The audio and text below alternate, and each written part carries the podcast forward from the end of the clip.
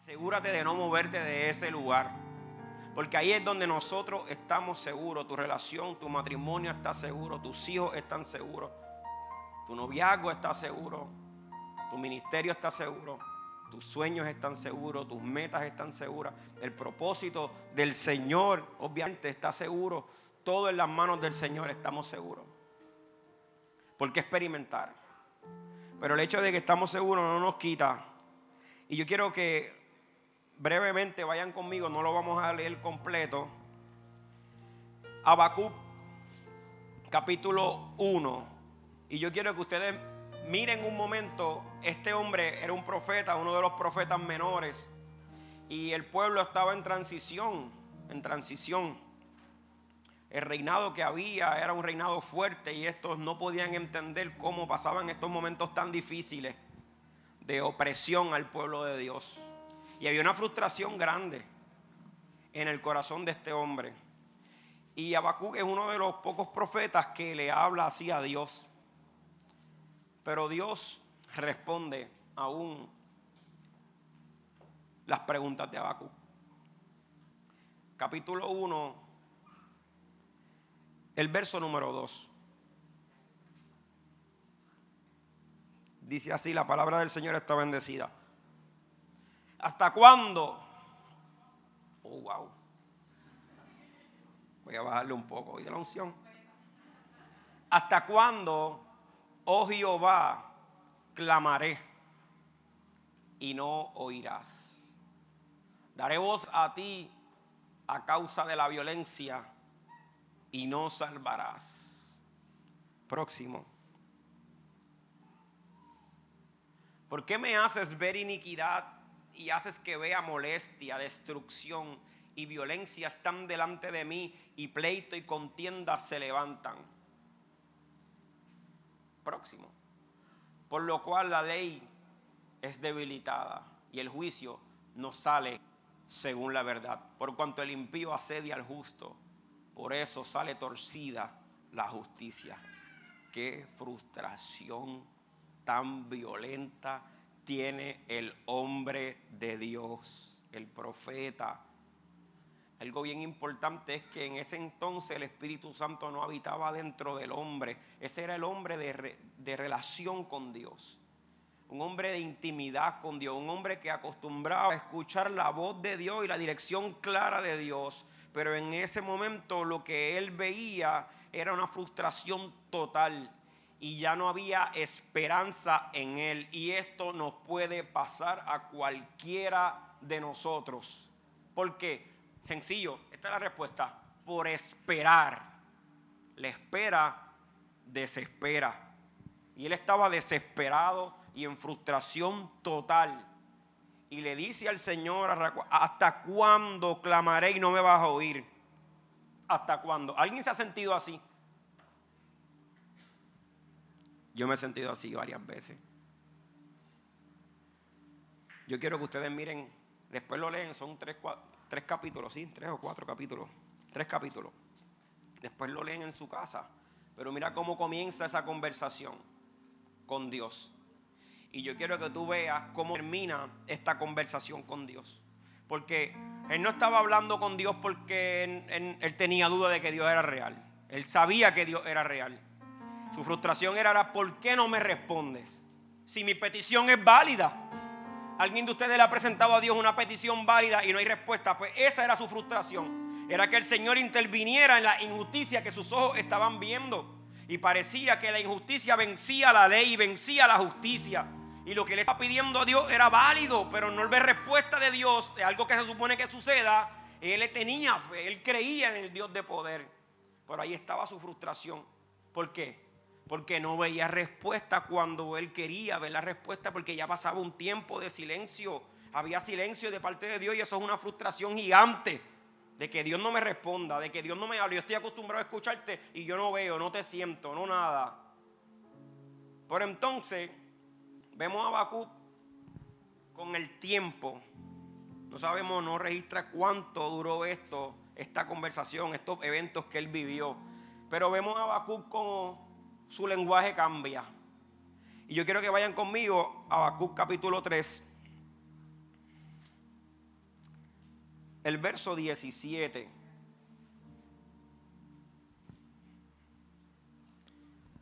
Mira la diferencia de cómo él comenzó a hablar. En el verso número 5 hablábamos ahorita, ¿verdad? Del 1 al 4. Y en el verso número 5, después lo lee en tu casa con calma y mira cómo Dios comenzó a responderle rápido. Él abrió su corazón, abrió su sinceridad y le expresó, le dijo todo cómo se sentía. Eso es lo bueno de nuestro Dios. Dios sabe cómo nosotros nos sentimos y podemos expresarle nuestro corazón al Señor nuestros sentimientos. Y Dios responde, iglesia. Dios responde. Dice, aunque la higuera no florezca, ni las vides haya frutos, aunque falte el producto del olivo y los labrados no den mantenimiento, y las ovejas sean quitadas de la majada y no hayan vacas en los corrales. Próximo verso. Dice, con todo yo me alegraré en Jehová y me gozaré en el Dios de mi salvación. El verso 19 dice, Jehová el Señor es mi fortaleza, el que lo hace mis pies como de sierva y en las alturas me hace andar. Y esto es hermoso, porque él empieza de una manera, pero Dios no lo suelta y este hombre termina expresándose completamente diferente que al principio. Y él está en un momento al principio de frustración. Yo quiero que ustedes entiendan que cuando él estaba hablando estas palabras, el panorama no había cambiado. Pero su mentalidad había cambiado. Su corazón había cambiado. Y aprendió que el tiempo del Señor es perfecto. Y él comenzó a depender de Dios completamente en obediencia. Aunque mis ojos no vean, empezó a decirle, aunque el producto no llegue y aunque yo caiga en maldición y en juicio por causa del impío, Señor, yo como quiera voy a seguir glorificando tu nombre. Aunque los labrados no den el mantenimiento, aunque no haya aceite, aunque falten las vacas de los corrales, Señor, yo como quiera voy a seguir adorándote. Yo como quiera voy a seguir sirviéndote. Yo como quiera voy a seguir creyéndote. ¿Qué cambió? Cambió su actitud. Habló de un Abacú maduro. Habló de un Abacú que creció en fe entendió algo más del corazón de Dios. Y es lo que hace en nuestra vida el perseverar. Día tras día, el que tú te mantengas caminando aferrado a Cristo te va a hacer entender el corazón de Cristo, el corazón de Dios, los misterios de Dios, la sabiduría de Dios, el entendimiento de Dios, la pasión de Dios por ti, los planes de Dios contigo, la palabra del Señor, todo. Pero es cuestión de tiempo. Es cuestión de tiempo. Lo cierto es que es como quiera, hay momentos de frustración. La Biblia está llena, te digo, de, llena desde Génesis, de tiempo de esperar. Había que esperar. Punto y se acabó. En primera de Pedro dice que para Dios un año es como mil días, mil días es como un año. El tiempo de Dios es diferente al nuestro. Pero cuando tú estás en las manos del Señor, el tiempo de Dios, te voy a decir esto, es tu tiempo. Vuelvo a repetirlo para que lo logres entender. Dije que el tiempo de Dios, cuando tú estás en las manos del Señor, el tiempo de Dios se convierte en tu tiempo. Que aunque mi reloj diga ahora mismo son las 11 y 25, yo no estoy viviendo esto. Yo estoy viviendo el tiempo de Dios. Miren su reloj. Miren su reloj un momento, el que tenga. Va avanzando, ¿verdad? Va avanzando o no va avanzando. Cada segundo que pase tú vas adquiriendo sabiduría si te mantienes en Cristo. Cada segundo que va pasando, mira tu reloj.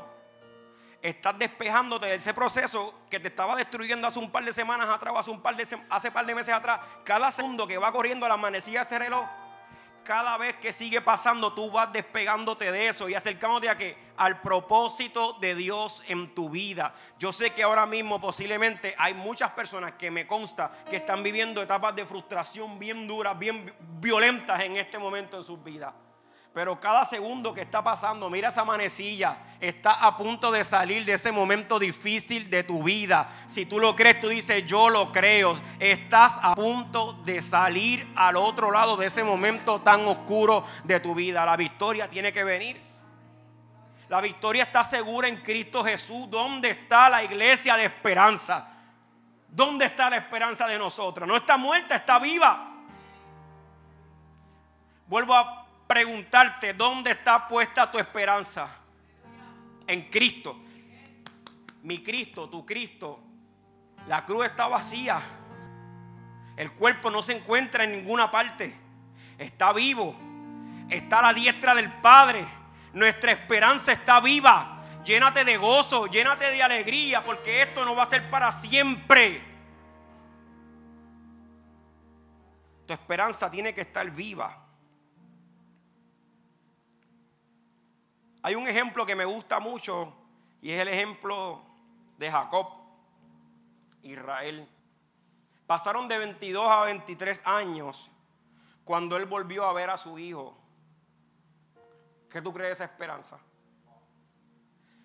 Tuvo que esperar Israel, Jacob, el hombre que luchó con Dios, el hombre que tuvo unas experiencias con Dios hermosas.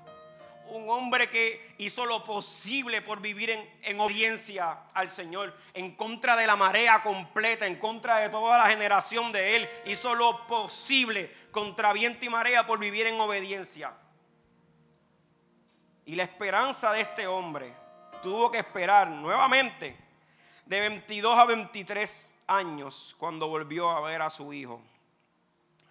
Esa esperanza estaba muerta. La esperanza que tenía Jacob había muerto. Yo te voy a decir el verso bíblico ahora. Pero había muerto la esperanza en alguien que estaba vivo, Samantha. ¿Tú sabes lo que es eso? Había muerto la esperanza de Jacob en alguien que estaba vivo. Su hijo estaba vivo. Y su esperanza estaba muerta. Porque pensaba que su hijo estaba muerto. ¿Por qué pensaba esto? Por hechos que ocurren a nuestro alrededor. Porque un día le llevaron una túnica llena de sangre.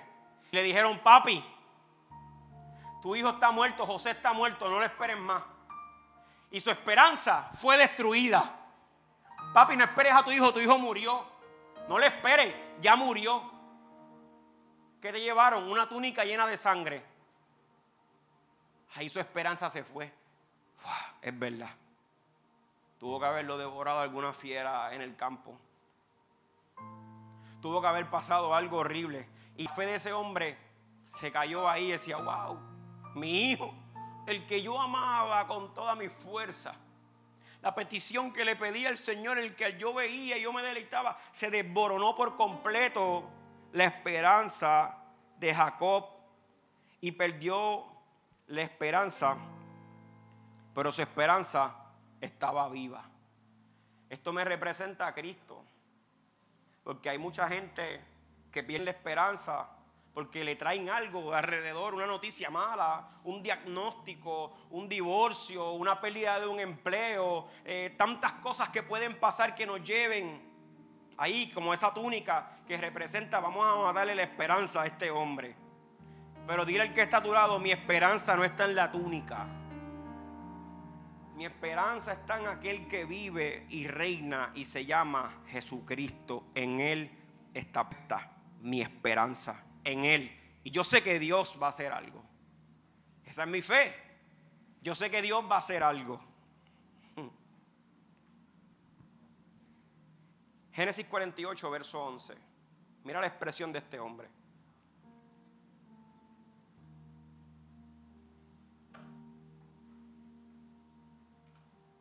Y dijo Israel a José, Israel y Jacob, esas historias tan hermosas, las mejores películas del mundo, ellos no lo han hecho porque no quieren, porque están ahí. Las más violentas están ahí. Si tú lo lees, te vas a ver la película más brutal del mundo. Bueno, está la de muñequito, fíjate. Dice así, y dijo Israel a José, no pensaba yo ver tu rostro. Y he aquí, Dios me ha hecho ver también a tu descendencia. Él, se había quitado de la mente ya por completo que eso iba a pasar. ¿Entiendes? Ya, ¿por qué? Porque había pasado 22, 23 años. ¿Qué va a pasar? Si yo esperé todo lo que iba a esperar y mi hijo nunca vino, ¿qué esperanza va a tener si me trajeron una túnica? Eran unas realidades lo que él veía. Pero su esperanza no estaba muerta. Y ahora no tan solo vio a su hijo, dice, yo esperaba no verte jamás y nunca y en cambio te veo a ti, a tu descendencia. Tú te puedes imaginar la emoción de ese hombre. Tú te puedes imaginar cómo cambió la mentalidad de este hombre. Yo quiero que ustedes entiendan que estamos hablando de patriarcas de la fe, donde jamás y nunca paraba el proceso de Dios en sus vidas para seguir perfeccionando su obra en ellos. Nunca paraba. Pasaban años y seguía Dios trabajando con ellos. alguien ha dicho a Dios, Señor, no hay más gente aquí para... ¿Tú, tú entiendes? Hay más gente aquí para otro tipo de cosas. Un día un amigo me dijo, tú eres como el ratoncito de laboratorios de Dios. Todos los experimentos que Él vaya a hacer, los va a hacer contigo. Lo bueno es que mi Dios, yo le dije, todos los experimentos le salen. Todo. Y si me escogió, pues, si Él me escogió, pues amén. Pero este hombre, ¿te puedes imaginar cómo cambió su mentalidad? ¿Cómo cambió su manera de adorar? ¿Cómo cambió su manera de creer? ¿Cómo habrá cambiado la fe, Asadí? ¿Cómo habrá cambiado? Dime después de ver 23 años posiblemente en frustración, él seguía creyendo. Estoy diciendo gente que, que tenían una fe inmensa, pero eran trastocadas como quiera la fe. Eso nos va a pasar a nosotros. La desesperanza va a llegar aunque crea. Por donde quiera, por donde menos tú te imaginas. Por lo que menos tú te imaginas que va a acontecer, va a pasar. A él le arrebataron de las manos a su, su amado hijo, brother. Y tenía más hijos. Tenía muchos más hijos, créeme. Pero este era algo especial. Y eso pasa hay cosas especiales, te la tratan de arrebatar, por el propósito de arrebatarte la esperanza. Tuvo que esperar el 22, 23, él no sabía, pero un día hizo un pacto con Dios. Y cuando tú haces un pacto con Dios, tú ni sabes lo que va a acontecer. Si Dios le hubiera dicho a Abraham, si Dios le hubiera dicho a David, si Dios le hubiera dicho a todos ellos lo que iba a acontecer en el caminar, oye, no están dispuestos no están dispuestos porque la gente piensa que es mejor estar en sus propias manos, en sus propias metas, sus propios planes, sus propias ideas que en las de Dios. Eso, eso nos da a nosotros una seguridad bien en nuestras manos, pero no es cierto. Estaba bien en las manos del Señor. ¿Tú te imaginas este hombre cómo cambió la manera de ver a Dios? Es la misma que ha pasado en mi vida en 20 años. Cada día que pasa y ese reloj sigue, ¡pac! El enemigo no sabe esto. Yo quiero que tú lo entiendas. Él podrá tener quizás, pues no sabe todo. Él no siente, él no lo sabe todo. Él piensa que esos golpes de la vida te van a destruir para siempre. Él piensa que, que, esos ataques de pánico, de ansiedad, que esas pesadillas, que esos desvelos, que esas frustraciones te van a destruir para siempre. Pero Dios no, Dios sabe todo, todo, todo, todo, todo, todo. Dios sabe todo y Él sabe, pac, te está aproximando al cumplimiento. Pac, en ocasiones no tenía ni fuerzas para orar. Dios no dependía de eso. En ocasiones no tenía ni fuerzas para predicar. Ni valor tenía yo para predicar de lo mal que me sentía. Pero Dios no dependía de eso. De repente Él en su inmensa gracia, pac, pac, pac, pac, pac. Cumplimiento, vamos hijo, cumplimiento, se va a cumplir, se va a cumplir la palabra, se va a cumplir. Yo te voy a levantar, yo lo dije, se va a cumplir. Ese es Dios, Él es Dios, Él es el que todo lo puede, el todo poderoso. A Él rendimos pleitesía, gloria y honor. El todopoderoso. Dale un aplauso, por favor. Él se lo merece. 2020, un año duro, un año que pensábamos todo, bro. Yo no sé, que, pensábamos que no pasábamos de esto. Sigue pasando el tiempo. Ya 2021 está ahí. ¿Qué pasará? yo no sé. No sabemos. Pero mi esperanza no está en un calendario romano. Mi esperanza está en un Dios poderoso. Me lo ha comprobado. Me ha comprobado que es mejor estar en sus manos. Tengo su reloj. Se me olvidó el tema, que era chico. Mira el tema. Tengo el reloj de Dios. Me lo regaló. Está lindo.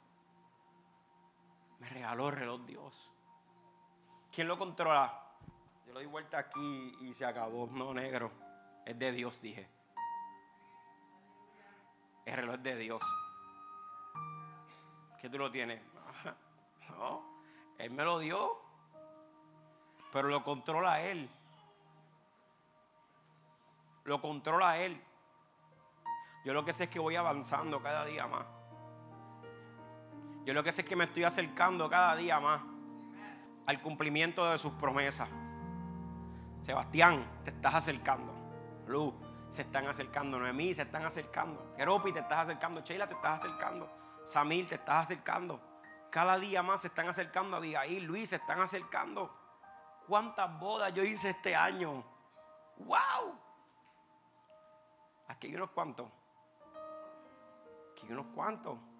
Ayer hicimos otra más. Mucha boda. Dice, qué cosa más hermosa. No se detiene. Si Dios va a unir a una persona a la una y punto y se acabó contra COVID, contra lo que sea. Cuando Dios va a hacer algo, Dios lo va a hacer. En estos días pasaban muchas cosas por la mente. Peticiones personales, deseos, sueños que teníamos, anhelos que teníamos. En estos días he visto como que detalles del Señor en una área.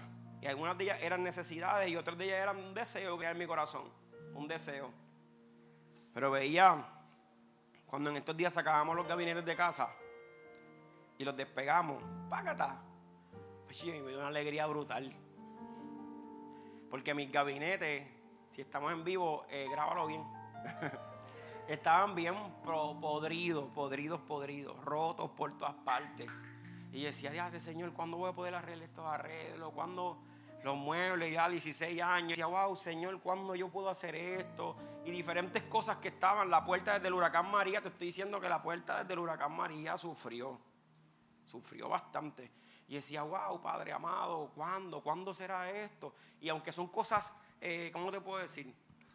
Naturales, ¿verdad? Pero podía ver cómo el tiempo de Dios era tan perfecto y de repente cayó todo y empezó Dios a ordenarlo todo. Yo tengo que darle la gloria y las gracias al Dios Todopoderoso y estoy contento, te lo tengo que reconocer.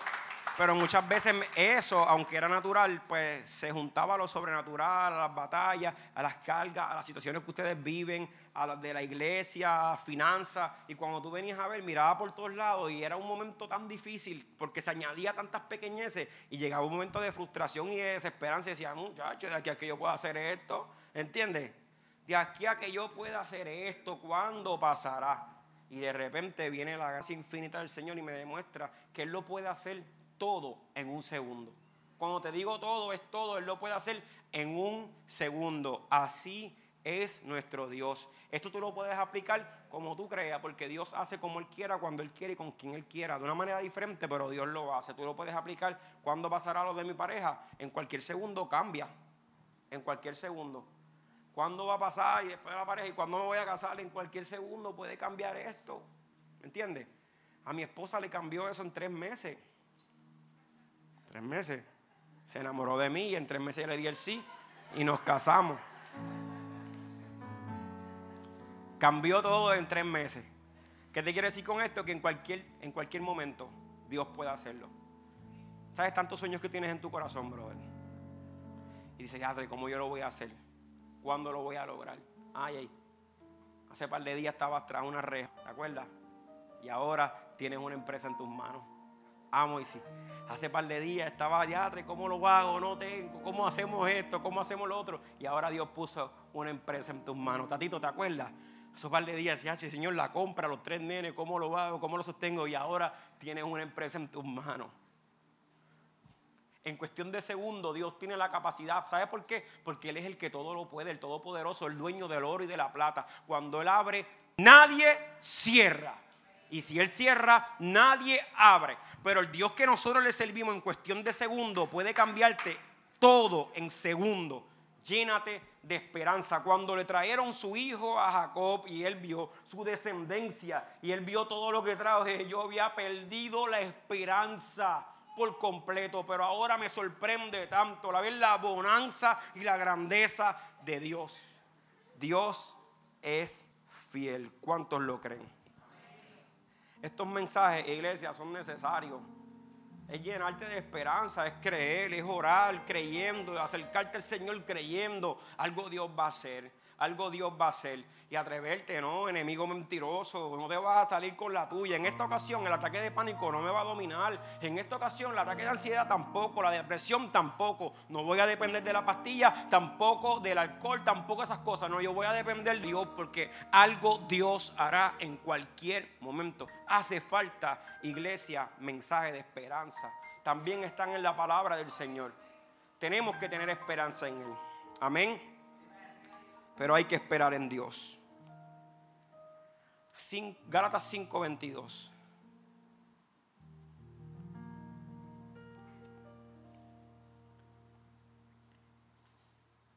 Gálatas 5, verso 22.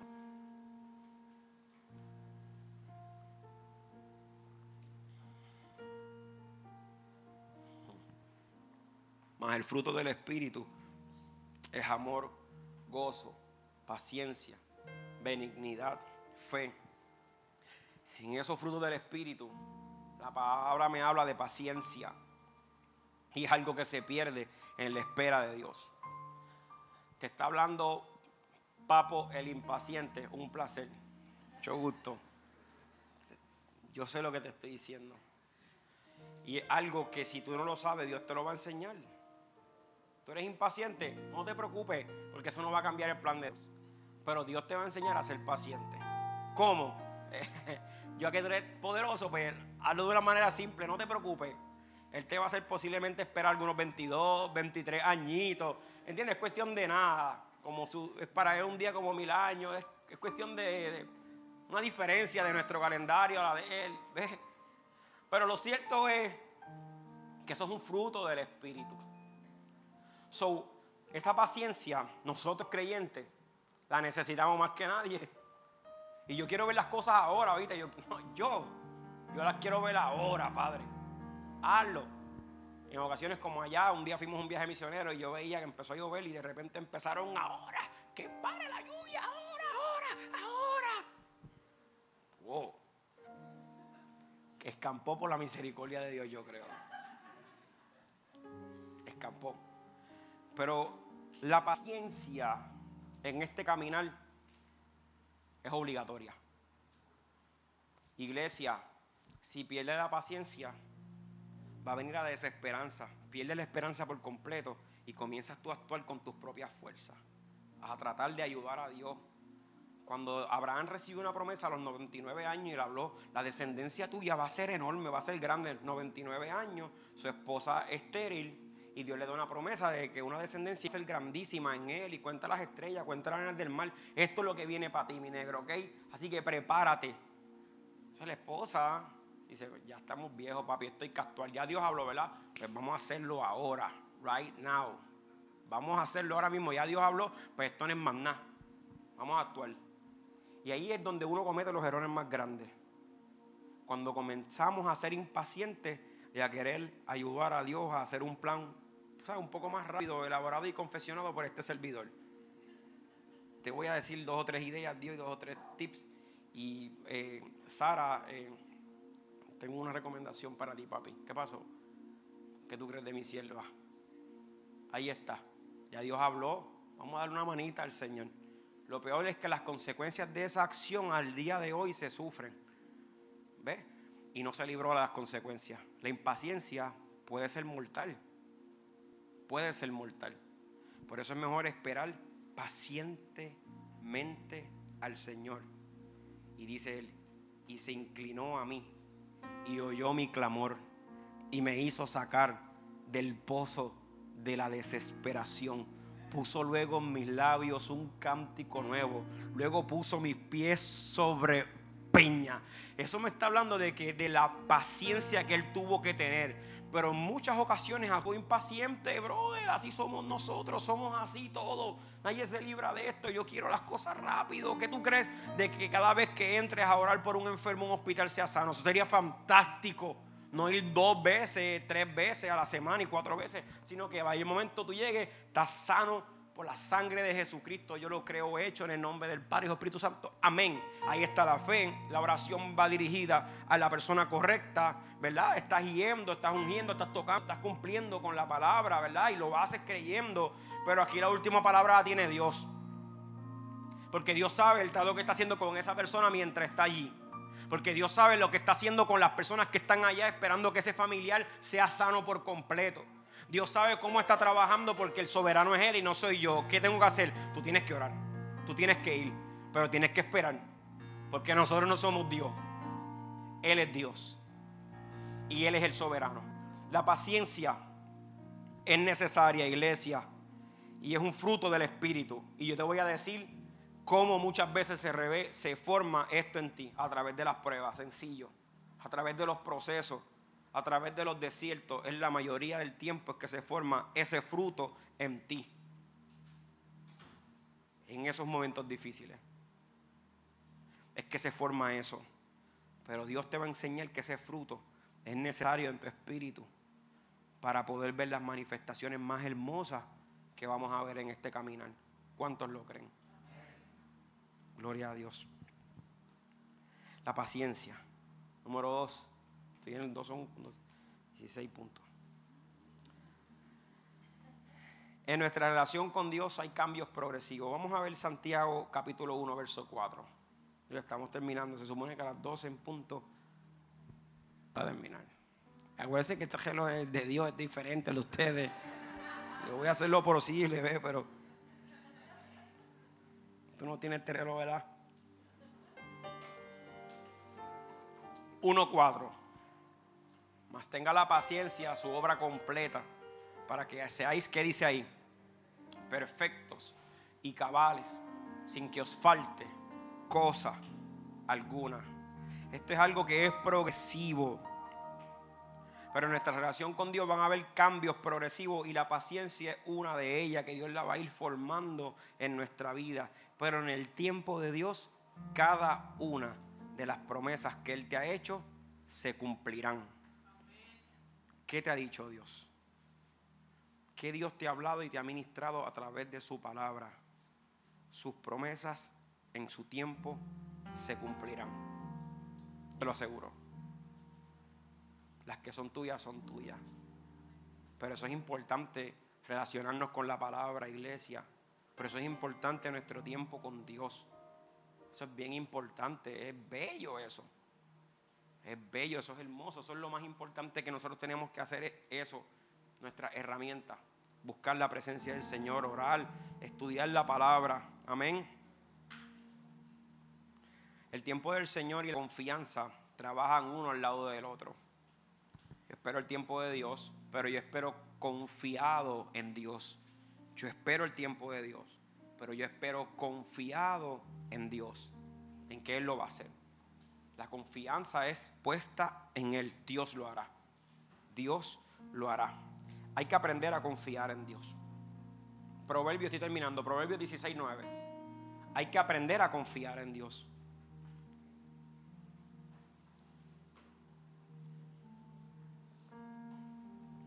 Ok.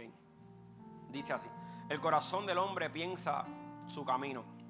Todos nosotros, ¿ok? Somos nosotros todos. Mas Jehová endereza sus pasos. Esto es aprender a confiar en Dios. Tú tienes muchas metas, tú tienes muchos sueños, tú tienes muchos pensamientos en tu corazón, tú quieres hacer muchas cosas, pero tú tienes que entender que Dios, tú le entregaste tu vida y tú tienes que entender que Dios va a enderezar tus pasos. Ey, es que esto es lo mejor que nos puede pasar a nosotros. Piensas hacer esto, irte a este lugar, hacer esto, lo otro, cambiarte de trabajo, aplicar esto, hacer lo otro, aunque parezcan cosas buenas, tú tienes que permitir que sea Dios el que ordene cada uno de tus pasos. El 2020, Proverbios 2020. Mira cómo dice.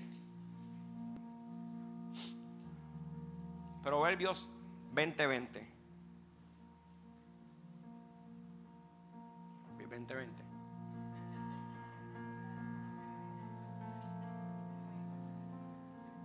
Ah, Proverbios 20, 20.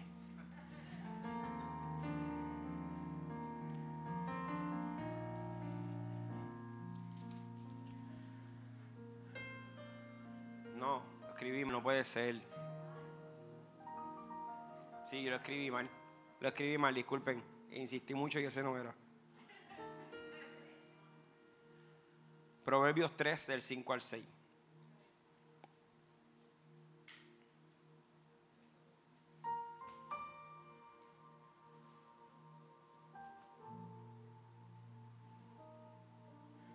Proverbios 3. Y ahí no traje espejuelo ahí. Tan duro ahí atrás. Fíjate de Jehová de todo corazón y no te apoyes en tu propia prudencia. Reconócelo en todos tus caminos. Y Él enderezará tus veredas. Aprende a confiar en ese Dios. Y a reconocer a Dios en cada uno de tus caminos. No es otra cosa que decirle, Señor, ok, aquí voy. Pero yo quiero que tú seas el centro. Yo quiero que tomes el control de mi vida. Yo quiero que verdaderamente tú endereces mis planes, mis veredas, mis caminos, todo tú, Señor. Yo quiero que tú lo hagas, Padre amado. Pónganse de pie, iglesia. Busca Mateo 28, por favor, en la pantalla. Mateo 28. Perdóname, Mateo 8, 23 al 27.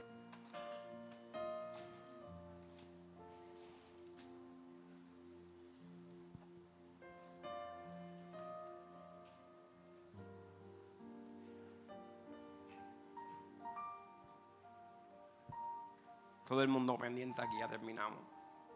Y entrando él en la barca y sus discípulos le siguieron. Él se refiere a Jesucristo. He aquí que se levantó en el mar una tempestad tan grande que las olas cubrían la barca. Pero ¿qué dice? Pero él dormía. Y vinieron sus discípulos y le despertaron diciendo, Señor, sálvanos que perecemos. Él les dijo, ¿por qué teméis hombres de poca fe? Entonces levantándose reprendió a los vientos e hicieron grande bonanza. Próximo. Y los hombres se maravillaron diciendo, ¿qué hombre es este? Que aún los vientos y el mar le obedecen. Estos somos nosotros que salpamos el viaje con Dios. Jesús nos hizo la invitación. Y Jesús te dijo, yo me monté primero. Ahora ustedes síganme. Vengan. Y nosotros aceptamos su invitación. Y nosotros nos montamos en la barca con Jesús. Ahí estamos. Lo que en ocasiones se nos olvida es que van a venir estos momentos con estos procesos tan difíciles que parece que van a partir la nave donde andamos. Y esto, esto requiere mucha fe, mucha confianza. Pero nos desesperamos y perdemos toda la esperanza como la perdieron ellos. Y comenzamos a hablar y a gritarle y a pelear y a, y a convocar y decirle, Señor, Señor, Señor, como si Él estuviera lejos como si Él estuviera ajeno a tu problema y al mío. Padre, Padre, sálvame, interven, métete en el proceso, rescátanos, ayúdanos, Señor, hazlo ahora. Padre, Padre, Señor, ¿qué pasa que no responde? Acuérdense que el primero que se metió en esa barca fue Él. Y el que te invitó a ti, a tus hijos, a tu familia, fue Él.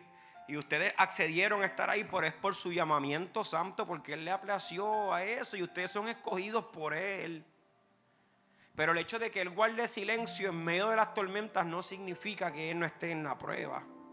No existe en ninguna clase, ustedes que están ahora mismo en exámenes finales o estuvieron o lo que estudiaron, nunca un maestro hablaba durante la prueba. ¿Qué hacía el maestro? El maestro te prepara antes de la prueba, ¿verdad? Te da quizzes, te da tareas, te da asignaciones. Y luego de eso, cuando él considera que tú estás preparado, pues entonces yo creo que tú lo puedes pasar. Aquí está la prueba, negro. ¿Y qué hace el maestro? Se sienta hacia atrás, se sienta en el pupitre y comienza a mirar a que tú pases la prueba. Pero el maestro no está fuera del salón. El maestro está en el salón. ¿Qué está esperando? Que tú pases la prueba, es tuya. Ya él te preparó. Ya Él te preparó. Momento, mister, y la 42. Maestro, el maestro te está diciendo, tú estás preparado. Yo te preparé. Yo estoy aquí contigo. Yo estoy en tu barca. Llénate de esperanza. Yo no te voy a dejar solo. ¿Por qué tienes poca fe? ¿Cuándo yo te he fallado? ¿Cuándo yo te he abandonado? ¿Cuándo? Yo estoy aquí en tu barca. Ah, tú no te das cuenta, Señor. Tú no ves lo que está pasando, mis hijos, mi esposa, mi hermano. Tú no te das cuenta, Señor, esto. algo, Padre, algo. Sálvanos, sálvanos, Señor, sálvanos. No te das cuenta que vamos a aparecer si tú no haces algo. El Señor te está diciendo, sí, yo estoy aquí. En cuestión de segundos, Él Todopoderoso tiene la capacidad para calmar esas grandes tormentas que parece que te van a ahogar y a destruir. Eso no es cierto. Eso no te va a destruir ni tampoco te va a matar ni a ti ni a los tuyos. Él está en tu barca y tú estás seguro. ¿Cuánto le pueden dar gracias a Dios por eso? ¿Sabes lo que va a pasar? Que cuando tú termines de estos momentos difíciles de vivirlo, te va a dar cuenta cuán cerca estaba Dios ahí. Aunque estaba en silencio, pero te va a dar cuenta, wow, cuán cerca tú estabas, Dios. Cuán cerca tú estabas. ¿Qué hicieron ellos? ¿Quién es este? Yo no sabía que también los mares podían hacerle caso a su voz. ¿Quién es este? Yo no imaginaba que los vientos tenían que someterse a él. ¿Quién es este? Yo quiero presentártelo, se llama Jesucristo, el dador de la verdadera vida. Es Cristo. Ese es el camino, esa es la verdad, esa es la vida. Óyeme, no existe otro que me pueda acercar al Padre, es solo Cristo, es mi esperanza. En Él estamos seguros. En Él no hay proceso, no hay desierto, no hay guerra, no hay momentos difíciles, no hay años, no hay nada que me pueda hacer o pasar que no esté dentro de ese plan perfecto. Es Cristo. Eso es lo que te hace falta, creer en Cristo. Él no falla. Enamorado estoy de Dios. Agradecido estoy de Dios. Hermosamente agradecido. Es maravilloso poder servirle a Dios. Nunca me ha fallado. No hay manera de perder. Momentos difíciles. Ha hecho un montón, brother. Un montón de momentos difíciles problemas, situaciones económicos, de salud, eh, cuánta cosa existe. Un montón de cosas, pero ¿sabes qué? Como te dije ahorita, Ebenezer me ha ayudado hasta aquí. Mira, me tiene aquí. Nos tiene aquí, nos tiene aquí. Mira, te tiene de pie. Yo no sé cuántas cosas tú has vivido desde niño, pero te tiene de pie. Te sostiene. Este niño que viene aquí venía agarrado por el cuello con un montón de vueltas en el cuello y lo estaba estrangulando su misma. ¿Cómo se llama eso? Lo, el cordón umbilical. Está Había un plan, hay un panorama, hay un diagnóstico, hay cosas que son reales, hay una túnica llena de sangre, pero hay una palabra, había una palabra, hay una palabra que tiene que cumplirse. La palabra va por encima de los eventos que podemos vivir nosotros, está por encima, entiende, entiéndelo, por favor, mírame. Dios está por encima, su tiempo es perfecto, su reloj es perfecto, Él no falla, Él no falla. Vale la pena confiar en Dios. Vale la pena creer en Dios. Tú naciste para eso. Eventualmente vamos a terminar rendido a sus pies. Eventualmente vamos a terminar rindiéndole gloria, honra y honor. Mejor cree el momento. Él lo va a hacer. Ahí está ahora adorando al Señor. Es parte de un grupo de oración. Yo no sabía que iba a ser adorador. Ahora son músicos. A mí me sorprende. A Dios no lo sorprende. Ya Él lo sabía. Su plan es perfecto. Créele a Dios. Levanta las manos al cielo, reinalo, si nos puedes deleitar en una adoración. Hay una presencia de Dios hermosa, hermosa, hermosa. Gracias, papá, porque no merezco nada, Dios. Wow, Padre eterno. ¿Habrá alguien en este lugar que quiera conocer a ese Jesús? Alguien que diga, mira, yo quisiera dar ese primer paso de fe.